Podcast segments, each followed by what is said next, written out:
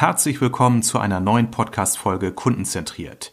Es geht wie immer um kundenzentrierten Vertrieb, agile Führungsprinzipien und innovative Strategien.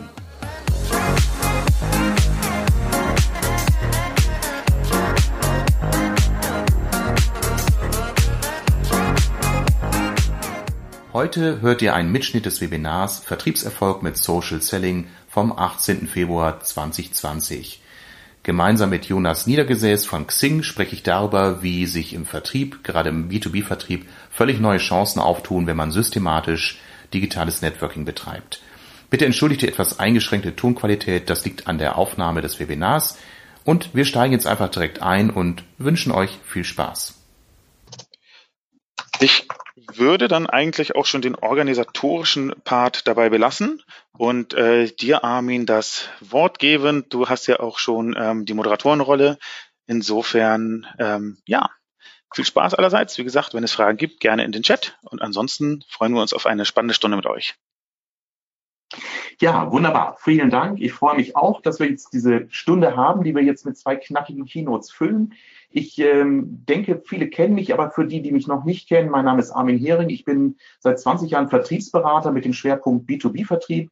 Und natürlich bin ich jemand, der, äh, wenn man 20 Jahre selbstständig ist, schon ein paar Jahre älter ist als 20. Und ich bin in einer analogen Welt des Vertriebs groß geworden. Also kenne auch das ganze Geschäft der Kaltakquise, des Telefonmarketings und all der Herausforderungen, die sich in diesem Thema stellen und habe natürlich als Selbstständiger auch vor vielen Jahren festgestellt, dass man Neukundengewinnung auch durch die, den Einzug digitaler Medien äh, sicherlich dann auch mal grundsätzlich in Frage stellen sollte. Für mich, ich bin immer ein neugieriger Mensch gewesen. Ich habe nicht nur durch meine zwei jüngeren Töchter mich natürlich mit dem ganzen Thema Digitalisierung beschäftigt, sondern auch, weil ich selbst wissen will, wie funktioniert das und habe für mich festgestellt, das ist eine Form, die wir nicht nur, ich sag mal, als Hype betrachten, sondern wirklich schon als die Vertriebsform der Zukunft. Und da möchte ich gerne Insights geben aus meiner Beratertätigkeit, gerade so der letzten vier, fünf Jahre, wo ich in vielen Organisationen gerade eben sehr viel in diesen Kontexten auch unterwegs war. Deswegen heißt ja auch unser Titel Vertriebserfolg mit Social Selling. Das heißt nicht, dass klassischer, klassischer Vertrieb komplett tot ist. Wir haben ja auch einige Anwesende hier im Hause oder hier im Webinar, die ja noch wirklich mit ganz klassischer Kundenakquise, sprich Kaltbesuchen vor Ort, Terminvereinbarungen auch sehr erfolgreich unterwegs sind. Aber wenn man sich mal so ein paar Zahlen ansieht, zwei, drei habe ich mal zusammengefügt, dann werdet ihr auch feststellen, dass es eben signifikante Veränderungen im Markt gibt, über die man nicht mehr hinwegsehen kann. Also ein Klassiker natürlich immer die Frage, wie kaufen oder wie konsumieren Verbraucher heutzutage. Und wir gucken uns jetzt nicht den typischen Zalando-Kunden an, sondern wir bleiben wirklich auch heute in diesem Webinar im B2B-Bereich weil das ist ja auch euer Business. Also wir wissen aus einer Studie, dass 70 Prozent aller Entscheider im Geschäftskundenbereich das Internet für Beschaffungsentscheidungen nutzen. Wenn das der Fall ist, also wenn Entscheider sich mit Produkten und Dienstleistungen im Internet beschäftigen, wenn sie recherchieren, wenn sie also aktiv Informationen suchen und auf der anderen Seite es einen qualifizierten Vertriebsaußendienst in einer Organisation gibt, dann ist die Frage, warum werden diese beiden Kanäle in vielen Organisationen auch komplett getrennt bespielt. Es gibt die Marketingabteilung, die sich um die Website kümmert. Es gibt die Marketingabteilung, die sich um entsprechende Google Ads kümmert, um andere Kampagnen im Web. Und der Vertrieb arbeitet möglicherweise schon CRM gestützt. Er arbeitet möglicherweise auch mit leichter Flankierung des Marketings, aber ansonsten sind es zwei getrennte Silos. Zumindest ist das meine Wahrnehmung in den meisten Unternehmen des Mittelstandes, auch teilweise auf Konzernebene, die sich mit B2B-Business beschäftigen. Die zweite Zahl, die ich immer für sehr wichtig erachte, ist, diese 57 Prozent des Einkaufsprozesses sind auch im Geschäftskundenbereich bereits vor der Kontaktaufnahme durch einen Mitarbeiter eures Hauses abgeschlossen. Das heißt, der Vertriebler, der ja noch vor vielen Jahren in einer Zeit vor dem Internet, und einige von euch kennen das noch, andere wiederum nicht, äh, der ja noch die Aufgabe hatte, Kunden auch zu informieren über Produktinnovation, über Weiterentwicklung, steht ja heute vor der Aufgabe, mit welchem Ziel oder mit welchem Anlass kann ich überhaupt beim Kunden die Tür öffnen? Weil nur um vorbeizufahren, zu sagen, Herr Müller-Meyer-Schulz, wir haben was Neues, dafür brauchen wir den Außendienst nicht mehr. Dann sagen die Kunden, wissen Sie, das habe ich bereits vor Wochen entschieden, äh, äh erfahren, als ich bereits aktiv im Internet nach Innovationen recherchiert habe. Die Realität im klassischen Vertrieb, das ist das, was ich als Beobachter wahrnehme, ist eben, die meisten Organisationen äh, strukturieren ihren Vertrieb noch nach dem klassischen Push-Wesen, nach dem Push-Prinzip. Das heißt, ich habe gerade mit einem Vertriebler, mit einem Key-Accounter im Coaching darüber gesprochen. Er hat die Zielvorgabe, pro Woche soll er 25 Termine wahrnehmen. Er hat die Vorgabe, pro Monat X Angebote auszusenden, um sie in Y äh, Aufträge zu wandeln. Also eine ganz klare Funnel-Vorgabe, die auch ein Stück weit funktioniert, aber er sagt auch ganz klar, es wird zunehmend schwieriger. Das heißt, die Akzeptanz am Markt für den Außensbesuch sinkt. In dem Maße, wie Kunden natürlich das, was sie bisher vom Außens geliefert bekommen haben, nämlich Information und auch Beratung über andere Kanäle besser bekommen und vor allen Dingen in den Augenblicken, wo sie es benötigen.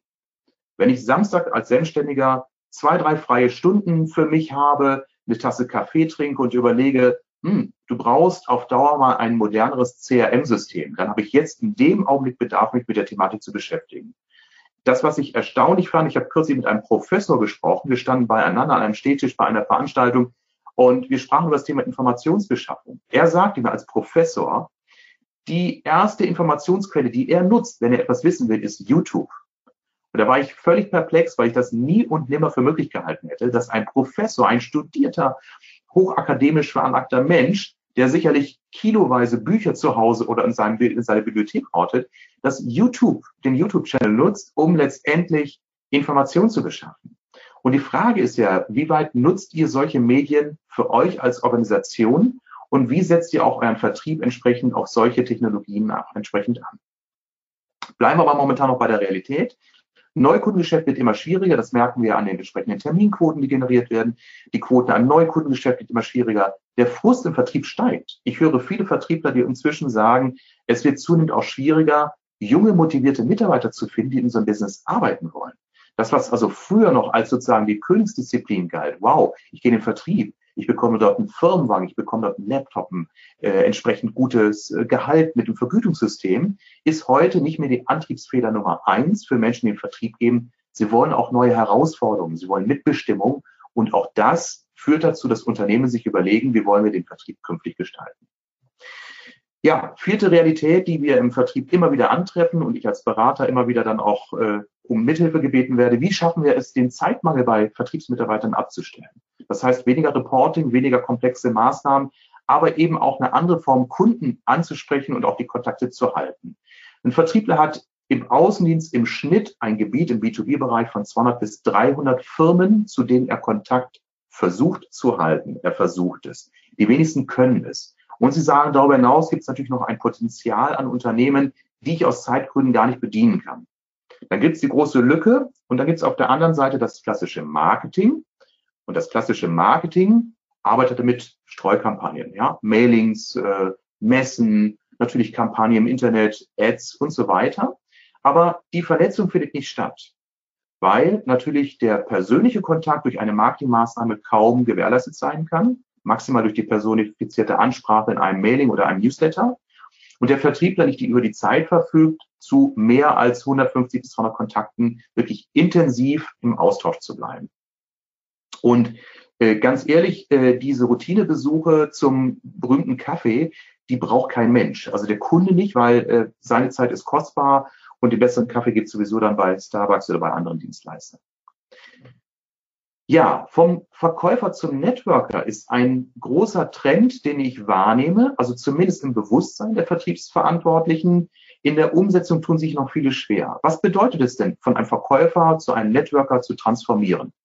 Es ist natürlich immer die große Frage, kann eine Organisation äh, mit, ich sag mal, roundabout 100 Vertriebsaußendienstmitarbeitern zulassen, dass alle 100 Mitarbeiter ein persönliches Netz zu potenziellen Kunden aufbauen. Die größte Sorge ist immer, ja, wenn der Mitarbeiter das Unternehmen verlässt, nimmt er ja seine 200, 300, 400, 500 äh, Xing-Kontakte mit. Dann sage ich immer, ja, das ist dann so. Ähm, jeder Mitarbeiter, der ein Unternehmen verlässt, nimmt Know-how mit. Jeder Mitarbeiter nimmt auch Kontakte mit. Ob er die im Kopf behält oder ob er die, ich sag mal, sukzessive von seinem Laptop auf ein eigenes äh, PC-Gerät äh, kopiert, sei es dahingestellt. Ich will jetzt hier nicht zur Industriespionage anstiften, nur es ist uns klar, wenn ich einen Mitarbeiter verliere, geht auch Wissen und gehen auch Kontakte verloren. Das dürfte aber kein Hinderungsgrund sein, seine Mitarbeiter zu motivieren, ein persönliches Netzwerk aufzubauen, sei es über physische Veranstaltungen wie Marketingclubs, Wirtschaftsforen, Veranstaltungen oder über Business-Portale wie Xing beispielsweise, wozu ja Jonas auch gleich was sagen wird. Es geht darum, kontinuierlich Reichweite zu erhöhen. Und ich kann es aus eigener Erfahrung sagen, es ist fantastisch, wenn es einem gelingt, nicht nur zu seinen 30, 40, 50 besten Kontakt, regelmäßig Kontakt zu halten, sondern das im drei- bis vierstelligen Bereich möglich ist, weil ich natürlich über die Ansprache, über Business-Netzwerke, über Webinare, über andere Online-Möglichkeiten eine ganz andere Durchschlagskraft habe an Reichweite, als wenn ich eben von einem Kunden zum anderen reise und in der Vorweihnachtszeit meine Christstollen oder meine Weihnachtsgeschenke verteile. Networking hat nochmal eine weitere Funktion. Ich werde nicht zum Verkäufer, sondern ich werde zum wirklich geschätzten Ratgeber, weil Networking bedeutet, ich gebe Content hinein in ein Netzwerk. Ich helfe Menschen, ihre Probleme besser zu lösen. Dass ich dann am Ende auch verkaufe, ergibt sich fast schon von selbst. Weil wenn man Hilfestellung bei einem Problem braucht, sucht man einen geschätzten Ratgeber, sucht man einen Experten und am besten Fall einen, den man bereits kennt, zu dem man Vertrauen aufgebaut hat. Ansonsten brauche ich das Geschäft nicht zu betreiben. Vertrauen ist die große Währung. Weil ansonsten kann ich auch Google bedienen und sagen, ich brauche jetzt einen Berater für Thema X und Google spuckt mir dann hunderte von Beratern aus, die natürlich alle auf ihren Websites versprechen, ich bin derjenige, der ihr Problem am besten lösen kann. Okay, es gibt diesen mehr Exposure-Effekt. Ich merkte schon, das Wort lässt sich für mich schwer aussprechen. Der Effekt beschreibt wissenschaftlich untersucht, dass die wiederholte Wahrnehmung bereits zu einer positiven Bewertung führt. Was heißt das im Einzelnen? Das heißt, wenn auf der einen Seite ich als Berater oder als Vertriebler eines Unternehmens immer wieder präsent bin mit dem, was ich tue, wofür ich stehe, führt allein das schon dazu, dass Vertrauen entwickelt wird. Also die wiederholte Wahrnehmung als solches führt zu einer positiven Bewertung. Man hat Untersuchungen durchgeführt. Es reicht teilweise schon aus, allein nur das Foto einer Person immer wieder einzublenden und die Menschen, die dieses Bild sehen, schenken der Person einfach ein höheres Vertrauen. Wenn man diesen Effekt nutzt, dann weiß man auch, warum Frequenz im Bereich äh, der, ähm, des Social Medias auch so wichtig ist, weil man einfach durch die Frequenz nicht nur die Sichtbarkeit erhöht, bei Facebook zum Beispiel die Algorithmen positiv beeinflusst, sondern weil es einfach auch zur Vertrauensbildung beiträgt, unabhängig von dem Inhalt, den ich tatsächlich poste. Okay, Networking ist also folgendes, es ist eine Methode, aber es ist vor allem auch ein Mindset. Wenn ich eine Vertriebsorganisation steuere, brauche ich auch ein anderes Rollenverständnis für meine Vertriebsmitarbeiter. Ich kann nicht verlangen, dass ein Vertriebsmitarbeiter nur seine Leads bearbeitet nach einer speziellen oder strengen Funnel-Methode, ohne ihm auch Zeit einzuräumen, seine eigene Methode zu entwickeln, wie er networkt. Wenn es schon daran scheitert, dass er nicht mal ein Budget zur Verfügung bestellt, um mal an einem Abend für 50 Euro Gastbeitrag bei einer Veranstaltung des Marketingclubs beizuwohnen, dann scheitert das ganze Vorhaben schon an der grundsätzlichen Haltung, wie wir Networking betreiben wollen. Es braucht einen festen Platz in der Unternehmensstrategie, in den Prozessen. Es muss auch Teil einer Marketingstrategie sein, weil Vertrieb und Marketing müssen einfach eng zusammenarbeiten. Dafür gibt es ja eine Begrifflichkeit, wir nennen es Sales Enablement. Das ist also die Unterstützung aller Bereiche einer Organisation, um den Vertrieb quasi zu beflügeln. Also Marketing und Vertrieb müssen zusammenarbeiten und gemeinsam zu überlegen, wie können wir Zielgruppen erreichen, über welche Werbekanäle, über, Entschuldigung, über welche Networking-Kanäle, wo sind sie unterwegs, was für Themen sind für sie relevant und, und, und. Das kann nur im Coworking gehen, weil Marketing kann nicht ohne die Erfahrung des Vertriebs mit den Kunden arbeiten und Vertrieb kann nicht ohne die Marketing-Expertise der Experten auf diesem Bereich auch entsprechend verzichten. Es gibt einige Dinge, die immer wieder falsch gemacht werden. Ich habe acht oder neun Punkte mal zusammengeführt, so die Klassiker. Also, was ich eben schon sagte, es braucht unbedingt ein Fokusthema. Es braucht in jedem Fall, jetzt habe ich ganz kurz eine Anzeige hier, die mich irritiert, aber ich glaube, es wird mir nur mitgeteilt, dass die Teilnehmer meinen Bildschirm sehen können. Ich hoffe, es funktioniert noch so. Ich kann es nicht deuten. Ich glaube mal einfach, dass hier alles okay ist. Alles klar, danke Jonas. Also eine Todeshütte, äh, Networking wird einfach als Nebenbei-Thema wahrgenommen. So nach dem Motto, ja, lieber Vertriebler, wenn du deine Kontakte pro Woche durchführst, wie gewollt und wie vereinbart, dann darfst du auch gerne abends auf die Veranstaltung gehen. Du darfst auch gerne dein persönliches äh, Xing-Profil nutzen, um in unserem Namen Kunden anzusprechen, aber bitte ähm, nicht während der Arbeitszeit. Fehlende Unterstützung, also Marketing wird völlig ausgeklammert, der Vertrieb arbeitet mehr, mehr oder weniger zufällig oder willkürlich an seinen Xing-Netzwerken, bekommt aber keine Unterstützung aus anderen Fachbereichen. Dritter Punkt, es werden falsche Kanäle bedient. Wir glauben ja immer, das, was wir für richtig erachten oder was wir für angenehm erachten, spricht auch unserer Zielgruppe. Ich war lange Zeit der Meinung, Facebook wäre kein Portal für mein Business. Weit gefehlt. Viele meiner Kunden sind auf Facebook sehr aktiv und sind durchaus sehr interessiert an Postings aus meinem Kontext im Business-Kontext.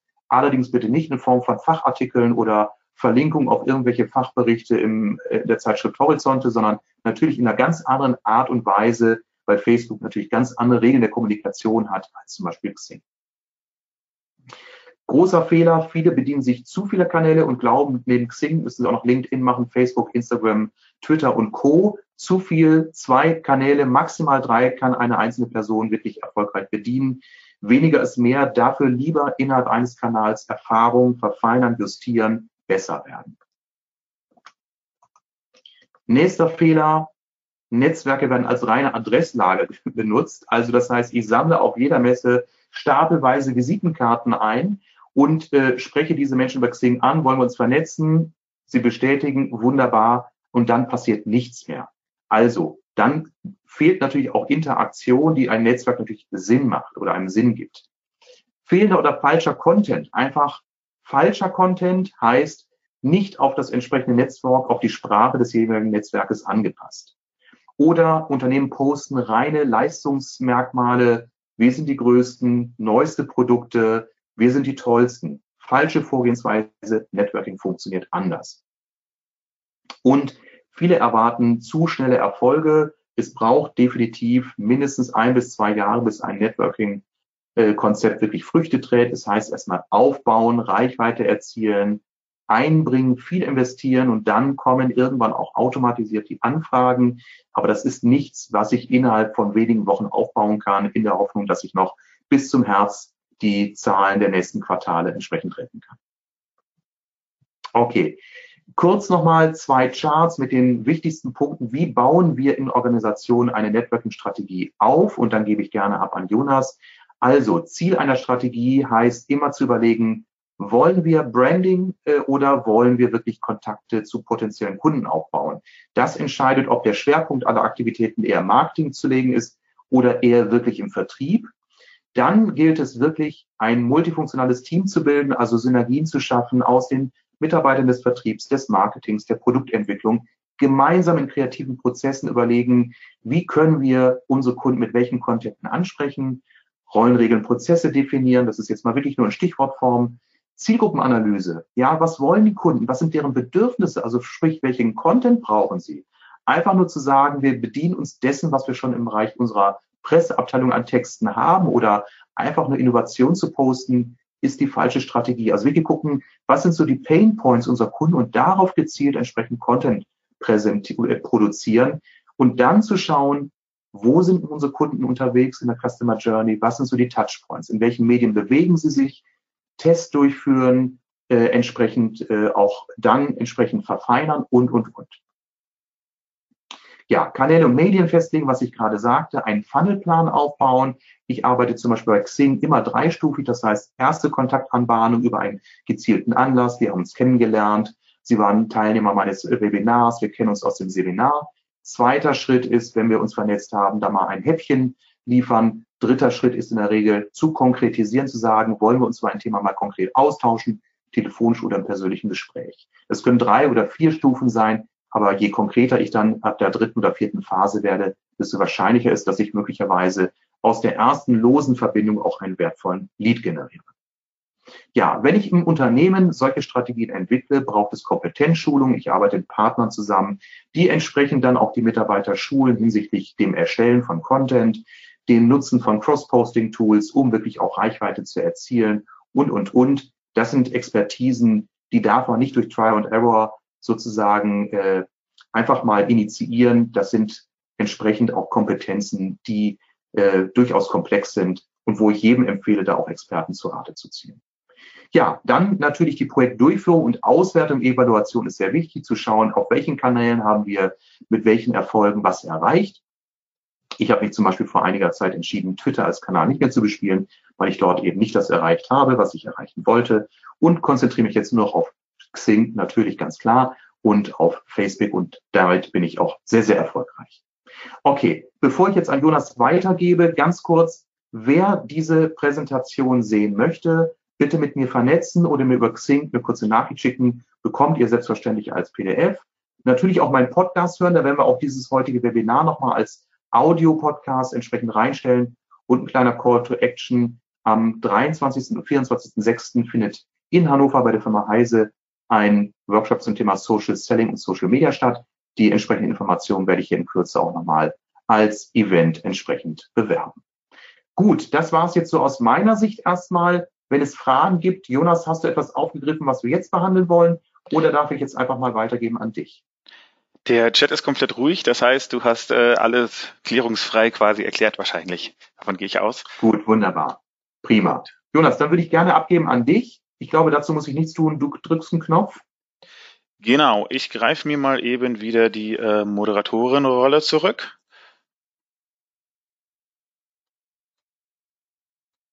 Damit ist aktuell kein äh, für euch kein Bildschirm, äh, kein Bild sichtbar. Einen Moment.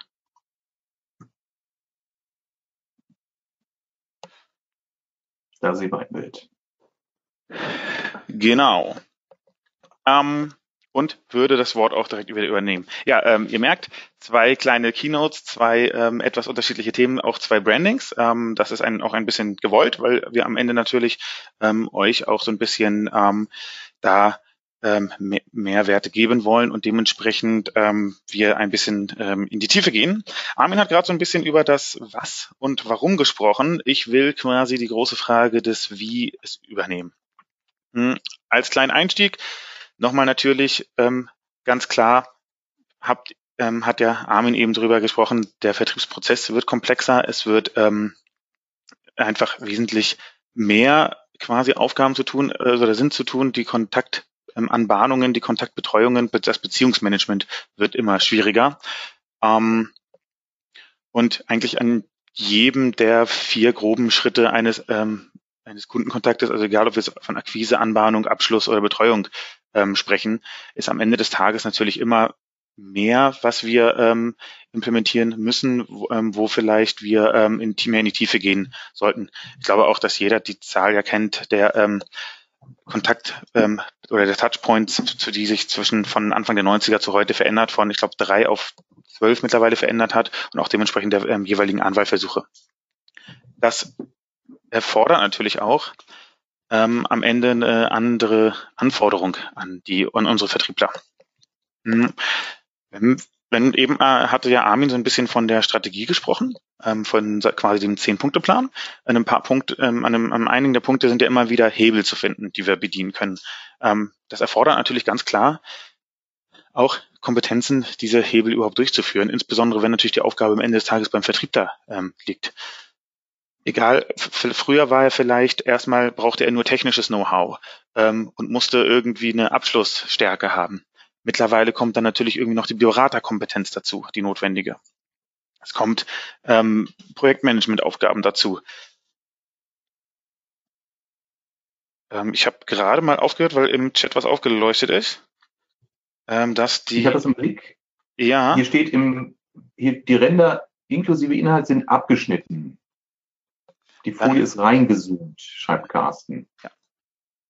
Dann mache ich das einmal anders.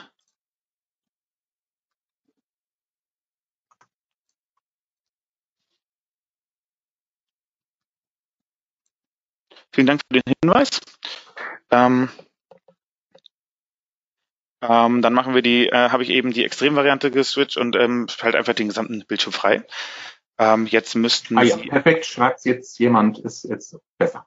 Großartig, super. Danke für den Hinweis. Ähm, macht natürlich Sinn, dass Sie auch äh, sehen, wovon ich spreche.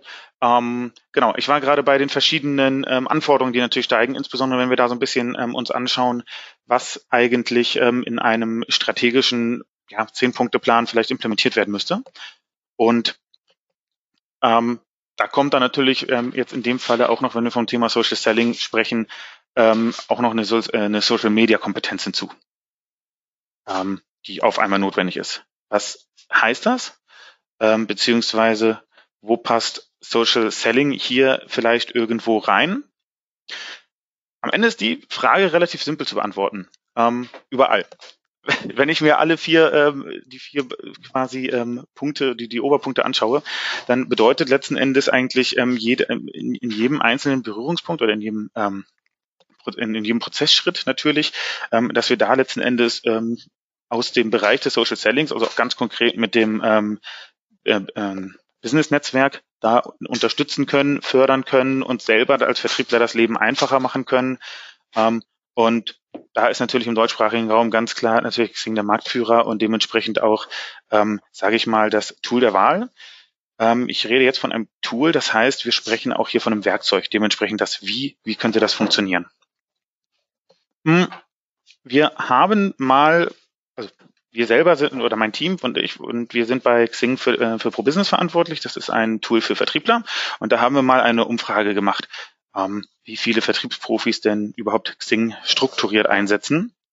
Heißt ähm, zumindest gezielt äh, anwesend sein, ähm, und sich zumindest vielleicht auch mal ein bisschen um den Auftritt kümmern. Das kann man so ein bisschen mit den Netzwerkveranstaltungen ähm, analogisieren, also überhaupt hingehen und sich zu überlegen, was man ähm, anzieht beispielsweise, weil ich, also ich persönlich würde nicht in ähm, Schlabberlook auf eine Netzwerkveranstaltung gehen. Und nach dieser Auswertung, nach dieser Umfrage waren wir ein bisschen erstaunt, dass lediglich 52 Prozent ähm, aller Vertriebsprofis ähm, überhaupt erst einen ähm, strukturierten Einsatz von ähm, Xing pflegen. Ich persönlich hätte das mehr erwartet ähm, und dementsprechend ist das natürlich auch noch, ähm, heißt das für die Vertriebler, die da auf der ähm, Nutzerseite sind, dass sie hier natürlich einen ähm, individuellen Vorteil genießen können, ähm, sei es jetzt ein Wettbewerbsvorteil, ein Kontaktvorteil ähm, und natürlich aber auch am Ende des Tages ähm, den Mere Exposure Effekt, den Armin vorhin angesprochen hat, nutzen können. Ähm, was heißt strukturiert? Ich habe äh, vorhin oder eben einmal kurz angetriggert, für uns bedeutete das natürlich erstmal, ähm, ja, wie auf einer äh, Netzwerkveranstaltung anwesend sein. Das heißt beispielsweise, ähm, dass ich äh, hier überhaupt mein Vertrieb, äh, mein Profil optimiere, mich überhaupt erst, ich zeichne mal ein bisschen sehr unschön rein. Ähm, und das ist quasi erstmal dann, ja, das, was überhaupt die 52 Prozent machen. Social Selling geht tatsächlich nochmal ein paar Schritte weiter, ähm, weil vorhin auch bei den Todsünden, die Armin aufgegriffen hat, da kam ja auch das, ähm, hatte er auch den Punkt genannt, ähm, einfach nur als Adressquelle sehen. Ähm, natürlich bedeutet nicht Social Selling, dass ich einfach nur ähm, auf einem Netzwerk akquiriere.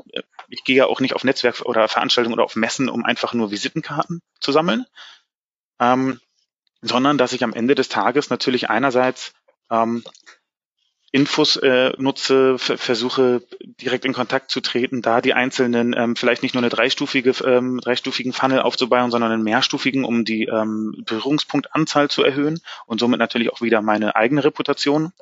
Ähm, und das Thema Content-Produktion beziehungsweise Personal Branding, ganz klar, ich kann über Gruppen und Events interagieren ähm, und ich kann mich selber als Experte positionieren. Ähm, Armin hat das vorhin schon angesprochen, dass, warum, wir, warum man das tun sollte.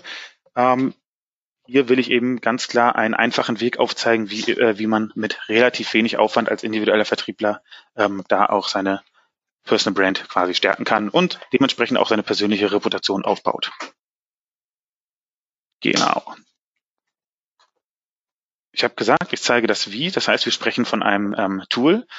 Ähm, kann man sich vorstellen, ah, ich versuche die Zeichenwerkzeuge mal wieder wegzumachen, Moment. Er sieht lustig aus. Schickes Design. Geht. Um, ah. Und möchte dabei auch aufzeigen, ähm, wie im Rahmen des Akquiseprozesses, das heißt, Sie werden natürlich auch immer oben ähm, sehen, ähm, in welchem Prozessschritt sind wir gerade, ähm, was können wir da eigentlich technisch abbilden, wie können wir das nutzen, wie sieht das tatsächlich aus. Ähm, einmal kurz quasi mein, in Anführungszeichen, Werbeblock Pro Business ist eine ähm, quasi eine Mitgliedschaft, die, ähm, die, da sind wir im B2B-Bereich.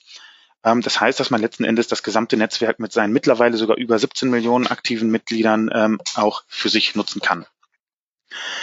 Ähm, das Tool selber bereitet einem natürlich die Daten auf, die jeder auf dem Netzwerk hinterlässt und die können wir wiederum nutzen. Das heißt, ähm, wenn wir beispielsweise bei der, wenn wir von der Akquise sprechen, ähm, dann kann ich natürlich irgendwie wahllos per, ähm, Personen ansprechen und hoffen, dass das da irgendwie einen ähm, Product Market Fit gibt. Ich kann aber natürlich auch zielgerichtet agieren ähm, und kann sagen, okay, ich suche Personen, die, ähm, nicht nur einen vielleicht einen Fit haben, sondern sich auch inhaltlich damit ähm, mit meiner Thematik auseinandersetzen. Hm. Und ähm, die, wo vielleicht die Wahrscheinlichkeit, dass da ein, Bedürf, ein Bedarf vorhanden ist oder sein wird, ähm, natürlich wesentlich höher ist. Ebenso kann ich natürlich auch als Account Manager, wenn ich für Cross- und Upsells quasi im, in einem ähm, Key-Account verantwortlich bin, ähm, kann ich natürlich ähm, auch ähm, die, mir einen Ziel-Account wunderbar erschließen, indem ich sukzessive ähm, erkennen kann, okay, wo sind da die in meinem bei meinem ähm, Key-Account, wo sind da die Verbindungen, wie arbeiten die einzelnen Abteilungen vielleicht ähm, zusammen, äh, wo gibt es äh, Möglichkeiten für ein Intro. Das sieht in der Praxis dann tatsächlich ähm, so aus. Ich habe hier mal einen äh, Screenshot mitgebracht, ähm, so dass wir da letzten Endes uns inkognito erstmal überhaupt ähm, erste relevante Informationen ziehen können. Ähm, hier in dem Fall ist das tatsächlich ähm, als ersten Insight ein Weg, wie wir ähm, auch vorgehen ähm, als eine Kampagne, dass wir Teil, dass wir beispielsweise geschaut haben nach ähm, ehemaligen Xing-Mitarbeitern, die jetzt irgendwo im, ähm, im Vertrieb tätig sind. Ähm, Armin hatte das vorhin ähm, angesprochen. Wie ist denn das, wenn irgendwie äh, die Mitarbeiter das Unternehmen verlassen? Die nehmen Know-how mit. Ja, aber im Umkehrschluss kann ich das im Nachgang ja auch wiederum nutzen, weil ähm, die Mitarbeiter wissen natürlich ähm, auch wiederum, was mein Angebot, äh, was mein Offering ist, ähm, beziehungsweise wo äh, das Unternehmen gut ist und haben dann dementsprechend natürlich nochmal eine ganz andere ähm, Ansicht, um sagen zu können, hey, ähm, lieber aktuelle Arbeitgeber, ähm, ich habe eine Anfrage von meinem Alten bekommen, ähm, da sollten wir, glaube ich, mal definitiv in Kontakt treten. Genau. Die Suche habe ich als Screenshot einfach mal gezeigt. Das ist tatsächlich etwas, äh, wie wir mal vorgegangen sind. Ähm, und würde direkt weiterspringen zum nächsten Prozessschritt der Anbahnung. Mm, da können wir natürlich sehr, sehr viele ähm, Fehler begehen und in, ähm, in den Bereich der Todsünden gehen. Ich will erstmal mit dem Positiven starten. Das heißt, ich kann ähm, auch hier wiederum natürlich datengetrieben arbeiten und sagen, okay, wo ähm, kann ich vielleicht ein persönliches Intro erhalten, wo habe ich eine hohe Wahrscheinlichkeit, ähm, wo kann ich meine bisherigen Beziehungen, mein bisheriges Netzwerk nutzen. Ähm, gibt es vielleicht andere persönliche Anknüpfpunkte? Gibt es beispielsweise vielleicht eine ähm, gemeinsame Gruppe oder eine Veranstaltung, auf der ähm, man ähm, seinen Kunden, seinen Kontakt treffen kann? Hm. Ohne dass man ähm, das vielleicht vorher auf dem Schirm gehabt hat, kann dann dementsprechend natürlich strategischer arbeiten. Ähm, man kann natürlich aber auch auf ähm, softere Dinge Bezug nehmen. Hm. Etwas, auch wieder ein ähm, kleines Insight.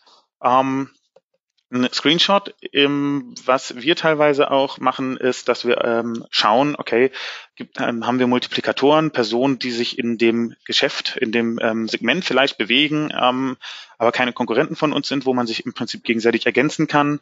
Ähm, mit wem vernetzen die sich eigentlich? Gibt es da vielleicht irgendwo Anknüpfpunkte?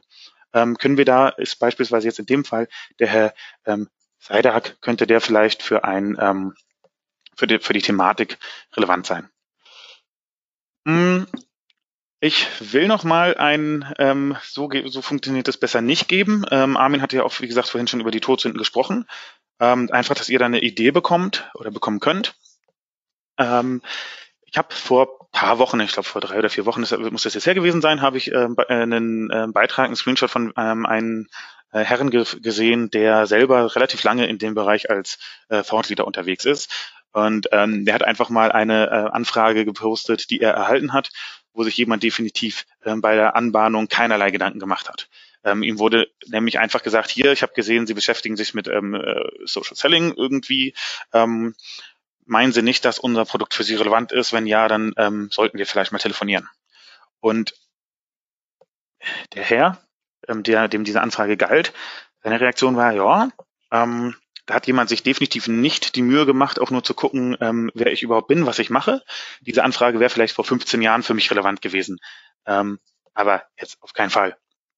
Und dementsprechend ist das natürlich ähm, ein, ähm, sollte das ein Ansporn für jeden Vertriebler sein, zumindest auch die Daten, die einem geliefert werden, zu nutzen, ähm, zumindest einmal kurz zu schauen, ähm, hey, wer ist das eigentlich und ähm, macht das Sinn, dass ähm, ich da in die Anbahnung überhaupt gehe, äh, wenn ich denn schon, wenn ich denn schon kalt an ähm, in, den, äh, in die kalte Anbahnung gehe. Schöner ist es natürlich, wenn ich ähm, das Ganze ein bisschen sanfter, ein bisschen weicher und dann am Ende des Tages auch warmer gestalten kann. Ähm, sprich, natürlich ist immer der bessere Weg, sich ähm, da ein Funnel aufzubauen, quasi eine ähm, Stufenebene, so dass ich eben über jeden Kontakt, über jeden Touchpoint auch am Ende des Tages ähm, erstmal überhaupt qualifiziere, anreichere und dementsprechend auch meinen ähm, Kontakt wiederum ähm, mich selber ähm, präsentiere, beziehungsweise auch mich selber mit ihm, ähm, bei ihm mir eine Reputation aufbauen kann, so dass er auch überhaupt mit mir sprechen will. Weil darum geht es am Ende des Tages natürlich im Vertrieb. Ähm, wir wollen ja mit unseren Kunden in Kontakt treten und am Ende des Tages auch einen Abschluss erzielen. Genau. Ähm, Abschluss ist das Thema, äh, quasi der, der, der nächste Prozessschritt. Ich gehe da mal ähm, direkt weiter. Ähm, was kann hier datengetriebenes ähm, Social Selling wiederum leisten? Ähm, Im B2B-Vertrieb ist es ja auch in der Regel so, zumindest fällt mir ad hoc kein Unternehmen ein, was ich kennengelernt habe, was anders arbeitet, ähm, was dieses Problem nicht hat, dass wir ähm, eigentlich nicht nur ein Kontaktpunkt in dem Unternehmen haben, sondern am Ende des Tages ähm, es ein Buying Center gibt. Das heißt, es ähm, meine Buying Persona äh, bezieht sich auf ein paar mehr ähm, menschliche Personen. Das kann beispielsweise der ähm, die Fachabteilung, der Einkauf sein. Das kann ähm, vielleicht in dem äh, vielleicht ist auch mein Kontakt erstmal nur ein Advokat.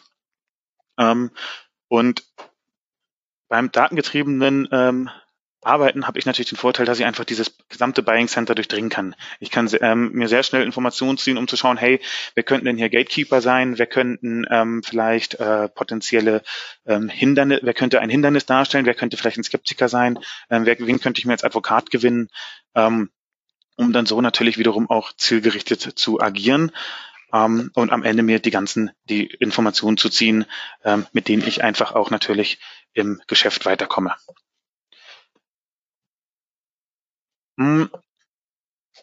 Als vierten Prozessschritt haben wir die Betreuung stehen, wobei ähm, das Thema der Betreuung natürlich am Ende des Tages, äh, also wenn auch ähm, wiederum Ding, ähm, zurückgreift auf die, ähm, den gesamten Vertriebsprozess, weil in der Betreuung geht es ja natürlich um das Beziehungsmanagement. Und B2B-Vertrieb ist natürlich am Ende des Tages ganz klar auch eine äh, Beziehungs, eine Aufgabe des Beziehungsmanagements. Ähm, und dann auch wieder die Frage, was kann hier ähm, Social Selling bringen? Was leistet es? Nun, es ähm, gibt einem die Möglichkeit, sehr schnell die ähm, und sehr einfach und strategisch ähm, mit meinem ähm, die einzelnen ähm, ja oder die Beziehung zu stärken. Ich habe hier einen Screenshot mitgebracht, beispielsweise habe ich mir vorhin ähm, gezogen, in dem Fall, wo ich ähm, äh, je, ähm, einen, den Herrn Uzeda monitore. Äh, seine Daten habe ich mal ausgegraut. Hm, da würde mir sonst noch ein bisschen mehr angezeigt werden. Ähm, und das Spannende ist, ich sehe beispielsweise, dass er vor ein paar Tagen einen Link empfohlen hat. Ähm, dass er sich eben mit äh, einer Veranstaltung, äh, wo, ähm, wenn man sich das anschaut, dann hat er eine Veranstaltung organisiert, ähm, ze ähm, zeigt damit, das ähm, gibt dann so ein bisschen Feedback in sein Netzwerk rein, also dementsprechend auch natürlich mir als Vertriebler.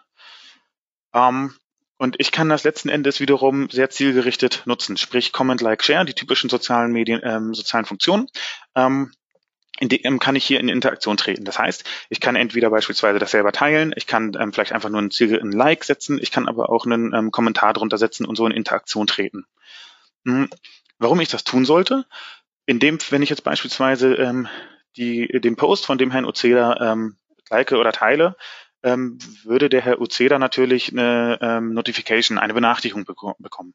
Diese Benachrichtigung sagt ihm, ähm, der Herr Niedergesäß äh, hat das, ähm, gefällt dein Post, ähm, das heißt, bei ihm ähm, ist einerseits natürlich erstmal wieder mein Name präsent, mein Gesicht ist präsent und am Ende des Tages auch mein Unternehmen und mein Produkt. Und da schließt sich dann die Schleife zu dem Anfang, zu, ähm, zu dem, was Armin gesagt hatte, ähm, warum es sinnvoll ist, gerade wenn wir uns den Mere Exposure Effekt anschauen, ähm, natürlich da zielgerichtet verschiedene Touchpoints zu generieren. Und hier ist eben dann die, ähm, die Technik, das Tool quasi in der Lage, ähm, mir die ähm, zielgerichtet auszuwerfen, dass sie am Ende des Tages tatsächlich ähm, bei diesen Aktivitätssignalen, die unsere Kunden ja auch senden, ähm, einfach nur Informations-E-Mails bekomme, so dass ich selber gar nicht irgendwie permanent im Netzwerk anwesend sein muss, weil jeder, der es ist, weiß natürlich, ich kann da sehr viel Zeit verschwenden. Ähm, Zeit ist bei Vertrieblern knapp, ergo es geht hier natürlich auch um Effizienz. Sodass ich eine Mail kriege, wenn der Herr Uzeda in dem Falle was gepostet hat, wo ich wiederum sage, ich möchte da in Interaktion treten. Genau. Ähm, abschließend nochmal quasi die Spielarten des Social Sellings ähm, kurz zusammengefasst. Ähm, ich habe so ein, ähm, es gibt da natürlich am Ende des Tages drei Stufen. Ähm, ich habe so ein bisschen die Grundausstattung übersprungen, das habe ich bewusst gemacht, weil ich, ähm, weil ich sage, okay, jeder, der sich ähm, mit der Thematik beschäftigt, der natürlich auch ähm, hier im Webinar anwesend ist, ähm, von Ihnen, äh, ich denke, der hat sich schon mal damit beschäftigt und auch ähm, auch der, auch diese Personen würden nicht ähm, in Jogginghose auf eine Messe oder äh, auf eine Netzwerkveranstaltung gehen. Ähm, dementsprechend bin ich natürlich gerade einfach direkt auf die ähm, auf das Thema der Profi-Tools eingegangen, ähm, wo, ähm, wie ich da ähm, zielgerichtet strategisch mit ähm, meine Touchpoints bearbeiten kann und produzieren kann ähm, und am Ende des Tages natürlich ähm, die Königsdisziplin hm, wer da Fragen hat, wie, ähm, wie wir das vielleicht auf dem Netzwerk auch nochmal interagieren, ähm, kann ich da natürlich auch nochmal gerne individuell äh, eingehen. Aber ansonsten würde ich es für den Moment bei der Thematik belassen. Ähm, jetzt haben wir quasi Viertel vor und wir freuen uns ein bisschen auf eure Fragen, haben ähm, bewusst diesen Blog einge, ähm, äh, eingeplant und wer mag, kann natürlich auch das Mikro greifen und ich schalte einen Moment, ich schalte die einmal frei. Genau. Ansonsten ähm, im Chat und Chat gibt's von Carsten schon direkt die Frage, ähm, ob die Profile auf die Firma gebrandet sein sollten.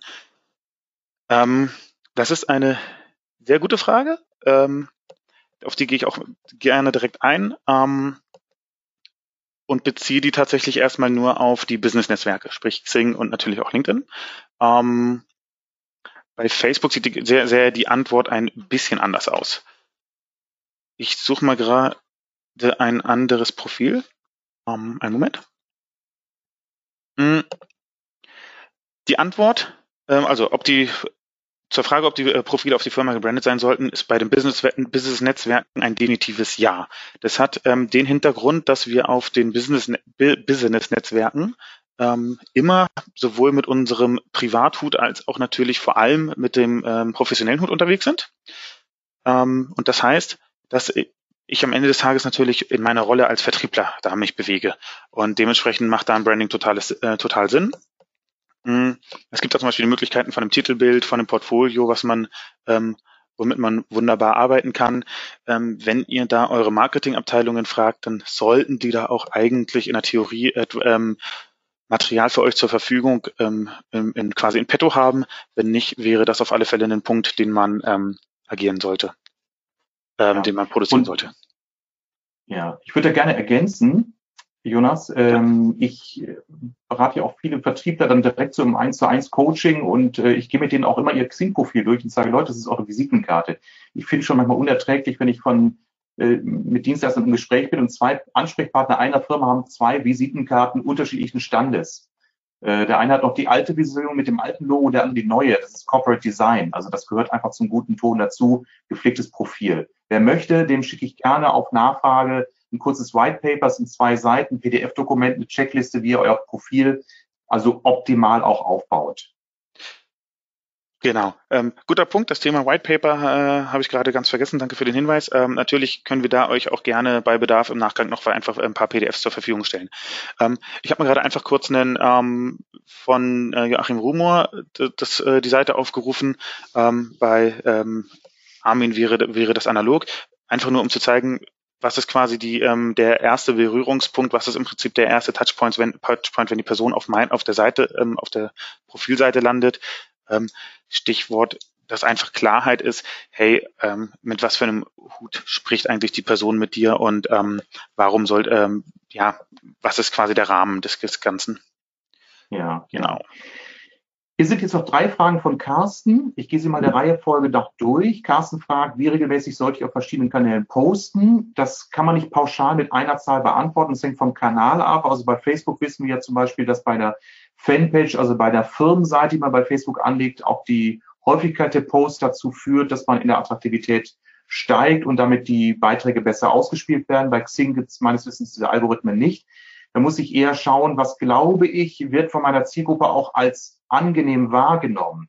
Also ich habe seinerzeit mal vor längerer Zeit den Fehler gemacht, dass ich einen Beitrag oder zwei, drei verschiedene Beiträge hintereinander zeitgleich auf Xing, Facebook und LinkedIn äh, gepostet habe, dann bekam ich schon von einigen den Hinweis, Armin, du meinst es aber gut mit deiner Informationspolitik.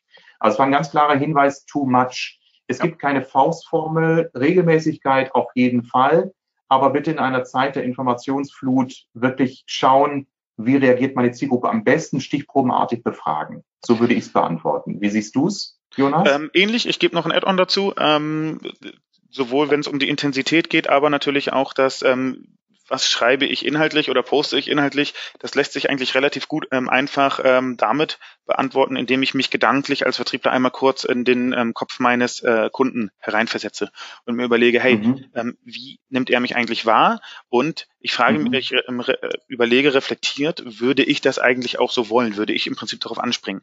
Das ist ein Gedankengang, genau. meiner, der meiner Erfahrung nach viel zu wenig äh, gemacht wird. Ähm, ist mhm. eigentlich ein sehr simples Mittel, mit dem ich aber sehr, sehr viel Wirkung erzielen kann weil ich natürlich dann ja, ähm, ja. insbesondere die Relevanz äh, massiv hebeln kann. Genau.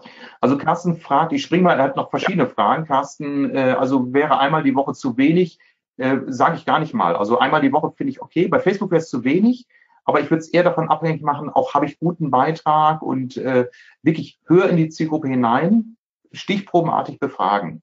Also du schreibst ja also jede Woche einen qualitativ hochwertigen, einzigartigen Post auf jedem Netzwerk. Ähm, erstaunlicherweise, er muss nicht mal qualitativ hochwertig sein, das wissen wir ja. Also ich habe schon manches Mal gedacht, wow, das ist jetzt super Content, den ich poste. Ich bekomme so gut wie keine Likes, der Beitrag wird nicht geteilt.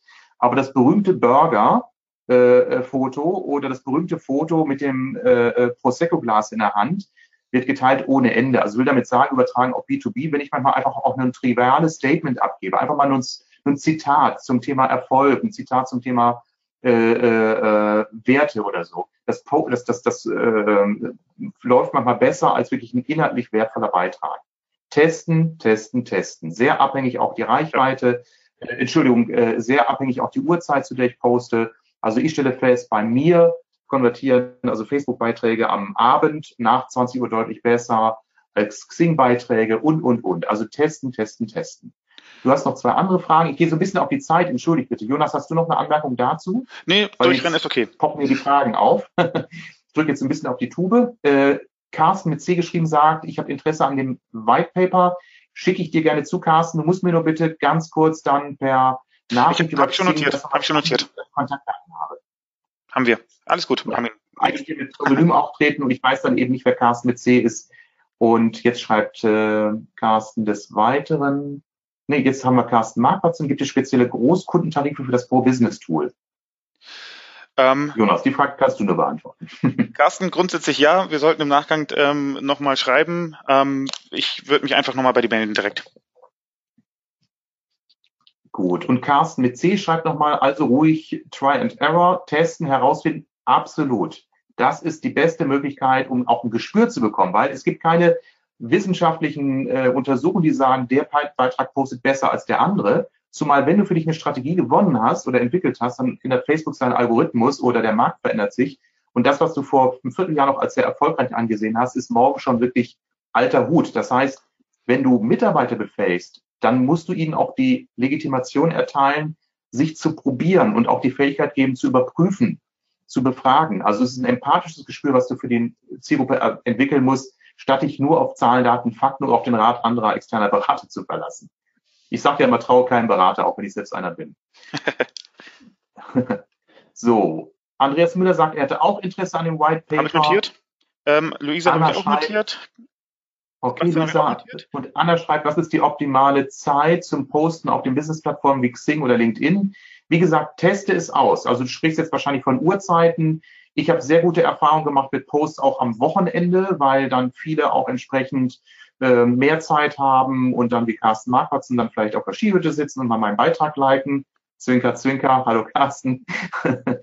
ähm, also Spaß beiseite. Testet es bitte aus. Ihr könnt mit Cross-Posting-Tools ja entsprechend Content auch vorproduzieren und den terminieren auf Tag und Uhrzeit, damit ihr auch beispielsweise einen Beitrag, den ihr auf zwei Business-Plattformen verteilen wollt, auf Business, äh, auf, auf Xing und LinkedIn zeitversetzt postet. Weil wenn ein Empfänger zweimal den gleichen Beitrag anbekommt, angezeigt bekommt, äh, wird er das als ziemlich langweilig ansehen. Genau. So. Ähm, Anna fragt dazu direkt noch unsere, ja? Ich, ich greife da mal einen an, frage dazu direkt nach unserer Erfahrung. Ähm, es gibt natürlich auch so Seiten, wo, ich sag mal, Übersichten sind. Äh, beispielsweise Xing ähm, konvertiert am besten zwischen 10 und 12 Uhr beispielsweise und nochmal irgendwie nachmittags, ähm, aber in den Arbeitszeiten.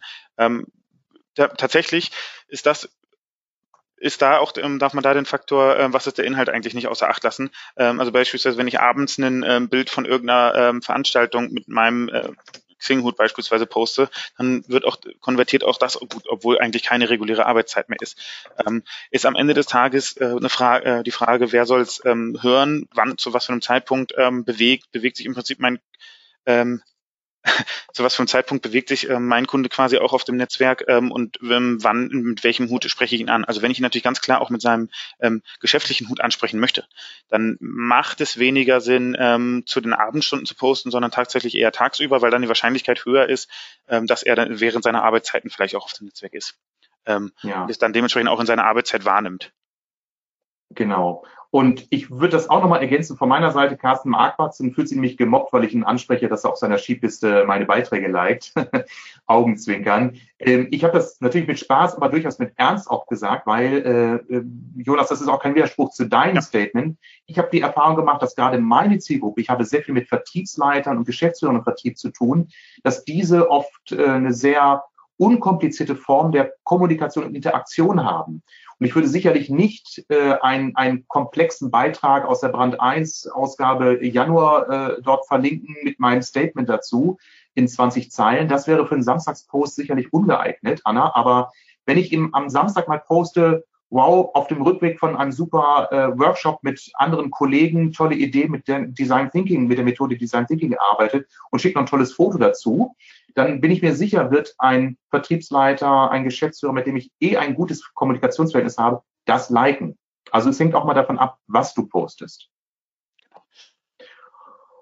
Okay. Ich habe gerade noch mal hochgescrollt. Wir hatten vorhin von Carsten mit K. Markwarzen eine Frage äh, übersehen. Ähm, da kamen gerade ein paar mehr gleichzeitig rein. Ähm, die Frage war, was passiert mit dem Profil, wenn der Mitarbeiter das Unternehmen verlässt? Ähm, ist am Ende ähnlich wie beispielsweise Visitenkarten, E-Mail, Signaturen etc. pp. Da macht es natürlich im Rahmen eines Offboarding, wenn es sowas gibt, ähm, Sinn auch ähm, eben zu schauen, okay, ähm, setzt im Prinzip dein Profil quasi wieder auf ähm, deinen privaten Hut um, also dass du halt ähm, einerseits natürlich Portfolio, ähm, Titelbild etc. pp. sowas ähm, erneuerst, aber ansonsten ganz klar, das ist natürlich das, was ich in Kauf nehme. Armin hat das vorhin ja ähm, an, ähm, anfangs gesagt. Am Ende des Tages, wenn ein Mitarbeiter geht, verliert ein Unternehmen immer Know-how und verliert auch immer Kontakte. Ähm, kann man leider nichts gegen tun ähm, aber zumindest einfach dieses, ähm, ich sag mal, die, ähm, die, die Sichtbarkeit des auf Null setzens, weil er natürlich ganz klar keinen Auftrag mehr hat. Ähm, das macht schon Sinn, dass man den Prozessschritt im, ja, wie gesagt, ins Offboarding mit einbaut. Und mhm. dann noch eine äh, tiefergehende Frage von Carsten mit C. Welche Schritte sind bei der Erstellung eines Facebook-Instagram-Kanals unerlässlich? Ersten Follower sind extrem schwer. Wie baue ich mir eine Grundlage auf? Ich glaube, damit machen wir ein ganz großes Fass auf. Armin, möchtest du dazu was sagen? Ja, okay. Also ähm, natürlich, äh, jeder fängt an, natürlich, wenn er sich also beruflich mit dem Thema Facebook und Instagram an, äh, an, an auseinandersetzt, zu sagen, beispielsweise bei Facebook, ich baue mir jetzt eine Business-Seite, eine sogenannte Fanpage auf. Was mache ich als erstes? Das ist auch durchaus okay. Ich lade meine Freunde ein. Also die, die, die Freunde, mit denen ich abends ein Bier trinken gehe, lade, lade ich ein, meine Facebook-Fanpage zu äh, folgen und damit habe ich natürlich erste Follower und natürlich auch, wenn ich dann erste Beiträge poste, erste Interaktion. Das ist normal, das ist gut, das ist auch völlig legitim und auch gewünscht. Natürlich fange ich dann an, mir zu überlegen, wie bekomme ich weitere Follower auf meine Fanpages. Natürlich spreche ich meine Bestandskunden an, lade sie ein, hey, like auf meine Seite, das kann ich über verschiedene Funktionen händisch machen, das kann ich auch automatisieren. Und was nach wie vor funktioniert, auch Facebook-Ads. Also schaltet Anzeigen, die kosten nicht übermäßig viel Geld, aber damit könnt ihr eure Seite befüllen. Und dann spielt einfach an allen Kanälen, wo ihr letztendlich unterwegs seid, sei es, dass ihr einen Podcast habt, ihr habt eine Website, ihr habt eine Visitenkarte, spielt dort immer das, den Trumpf aus. Und wenn du aktuelle, äh, schnelle, leichte äh, Beiträge von uns hören willst oder sehen willst, geh auf die Facebook-Seite und like sie. Genau. Äh, das muss man systematisch aufbauen. So. Greift, also gerade Facebook macht das natürlich, ähm, ist es natürlich super einfach, sich, ähm, sich ein Funnel über verschiedene Videosequenzen beispielsweise aufzubauen. Ähm, das greift dann auch direkt in die Frage von Sebastian über. Was haltet ihr von Videocontent als Leadmagnet? Geht das auf Xing? Ähm, Videocontent als Leadmagnet ist grundsätzlich ein sehr schöner, weil man natürlich ähm, dadurch vor allem beeinflusst, ja, ähm, beeinflussen kann. Also wie gesagt, insbesondere auf Facebook geht das super easy, dass ich da ähm, sage, immer nur beispielsweise mit kurzen Videos arbeite und je nachdem, wer das voll zu Ende geguckt hat, der kriegt das nächste aufgespielt etc. pp, so dass ich dann quasi da schon zuspitze. Hm, zur Frage geht das auf, ähm, zur technischen Frage geht das auf Xing.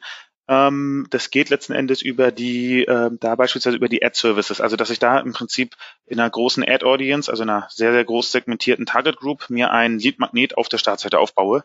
Ähm, ich weiß nicht, ob ihr das vielleicht schon mal gesehen habt. Ähm, bei, bei, mir werden ein paar Mal Kampagnen beispielsweise von Daimler angezeigt oder ähnliches. Ähm, aber da ist dann eben, das ist natürlich erstmal ein, ähm, ja, ein erster Lead-Magnet, wo wir noch null Qualifizierung und null Anreicherung haben. Hm. Genau. Okay. Also es ist auch nochmal ein eigenes Business, also sich mit dem Thema YouTube zu beschäftigen. Da gibt es auch Experten, die das äh, wirklich extrem gut beherrschen. Also immer wenn ich mit Experten über dieses Thema spreche, bin ich erstaunt, was man alles wissen muss. Und was von dem ich vor einem halben Jahr glaubte, dass ich äh, schon einigermaßen im Thema bin, äh, ich wieder über Bord werfen konnte, weil sich Dinge einfach unglaublich schnell verändern. Ich weiß nur, dass äh, einen YouTube-Channel aufzubauen extrem Aufwand bedeutet. Äh, äh, gar nicht mal technisch von der Investition, also ein Studio-Equipment sich zu schaffen, äh, anzuschaffen, kostet keine 1000 Euro. Da habe ich eine gute Ausstattung, kann in 4Qualität, äh, 4K-Qualität produzieren und, und postproduzieren, also sprich schneiden und, und nachbearbeiten. Das ist auch alles erlernbar. Nur wirklich äh, die Zeit, die man braucht, um die Erfahrung zu sammeln, äh, ist quasi nicht in Geld aufzuwiegen. Das ist unglaublich. Also äh, wir sind einige in diesem Chat, die oder hier in unserem Webinar, die auch ein, ein Team an berühmten Grillbloggern kennen, die es geschafft haben, über mehrere Jahre sich ein Business aufzubauen. Wir haben inzwischen 100.000 Follower auf YouTube, aber das war auch mehrere Jahre quasi Fulltime-Job mit mehreren Personen.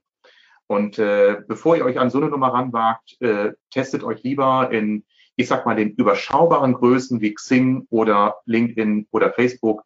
Das sind für mich die drei Kanäle, die im B2B-Bereich äh, beherrschbar sind. Aber auch das ist schon mal eine Menge Arbeit. Ich investiere pro Woche als Alleinunternehmer mit einer Mitarbeiterin circa zwei bis drei Stunden für die Bespielung dieser drei Kanäle. Und sie generieren mir Leads für mein Neukundengeschäft, damit ihr auch einfach mal eine Größenordnung habt, was muss genau. man investieren. Würde ich jetzt mit YouTube anfangen, vielen Dank, dann könnte ich noch mal eine Kraft einstellen. Okay, die letzten Sekunden. Eine Frage noch. Gibt es noch eine Frage? Äh, eine letzte kam von Carsten mit C gerade noch rein. Was ah. haltet ihr von Instagram nicht für B2B-Akquise, aber für die Bewerberakquise? Ähm, Habe ich mich nicht beschäftigt. Ich persönlich bin im Vertriebsbereich, ähm, kann ich selber nichts zu sagen. Armin, hast du da eine Idee zu? Ja, ja, absolut. Also fürs Thema Recruitment ist Instagram wirklich super, gerade wenn man jüngere Mitarbeiter sucht, weil man da seine Zielgruppe sehr gut niedrigschwellig ansprechen kann. Äh, Bewerbermarketing hat ja auch was sehr Emotionales. Ähm, das ist aber auch wieder ein Business für sich. Carsten, wenn du Interesse hast, äh, schreib mich kurz an. Ich kann dir Kontakt herstellen zu einer Beraterin, die jetzt nicht Instagram-Expertin ist, aber die das ganze Thema Recruitment auch im Bereich Azubi äh, ähm, thematisiert oder behandelt. Äh, da kann ich sicherlich äh, Quellen nennen, die, die dir vielleicht ein paar Tipps geben können. Also schreib mich einfach kurz an. Gut. Super, 12 Uhr, Mittagessen.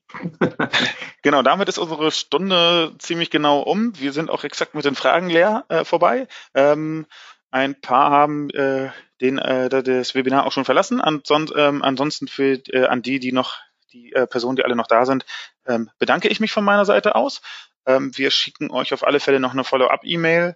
Ähm, ich habe mir gerade ein paar Dinge notiert, die wir da noch mit ähm, reinsenden und natürlich auch mit den ähm, Kontaktdaten einerseits ähm, zu Armin, zu seinem Podcast, äh, wo wir da, ähm, hier das Webinar auch nochmal hochladen werden, ähm, äh, meine Kontaktdaten und natürlich jeweils, ähm, wer es nicht ist, freuen wir uns über eine Vernetzung und bedanken uns für die Zeit, wünschen eine schön, bald eine schöne Mittagspause und ein, äh, eine gute Woche. Wünsche ich euch auch. Vielen Dank, dass ihr da wart. Bis dann. Tschüss. Bis dann. Tschüss.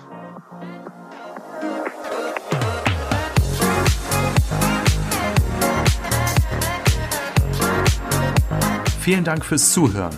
Alle wichtigen Infos und Links findest du übrigens in den Show Notes.